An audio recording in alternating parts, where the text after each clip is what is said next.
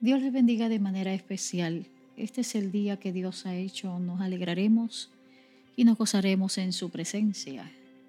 La palabra del Señor para el día de hoy está en Mateo capítulo 26, versículo del 36 en adelante, cuando dice, luego Jesús fue con sus discípulos a un lugar llamado Getsemaní y les dijo, siéntense aquí mientras voy más allá a orar.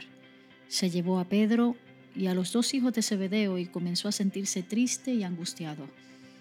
Es tal la angustia que me invade, dijo, que me siento morir.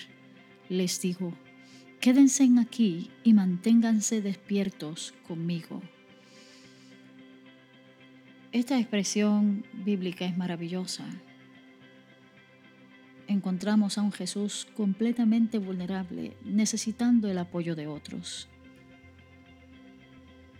Pienso que de la misma manera muchos de nosotros nos hemos sentido igual.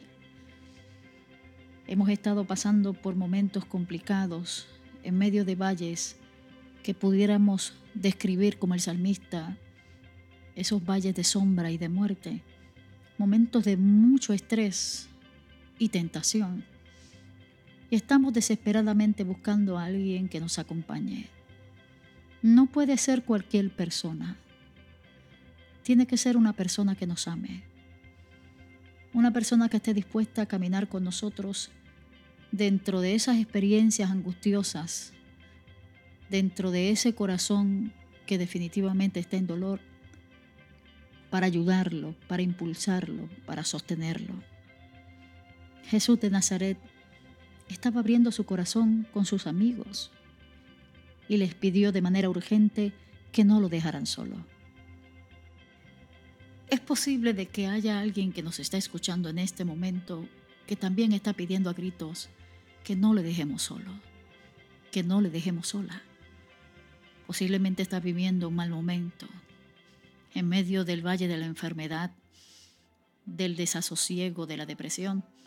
Hoy extendemos la mano de misericordia y oramos contigo, sostenidos los unos con los otros en oración, para que veas que no estás solo, Quizás hoy somos la respuesta de Dios a tu aflicción.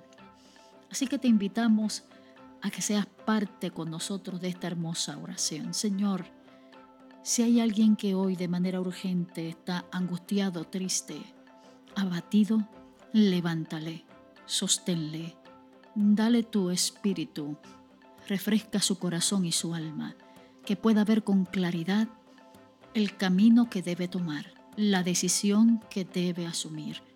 Y que seas tú, Señor amado, sosteniendo su vida de manera profunda, porque eres el Dios que nos rescata, el Dios que nos sostienes, el Dios que no nos dejas.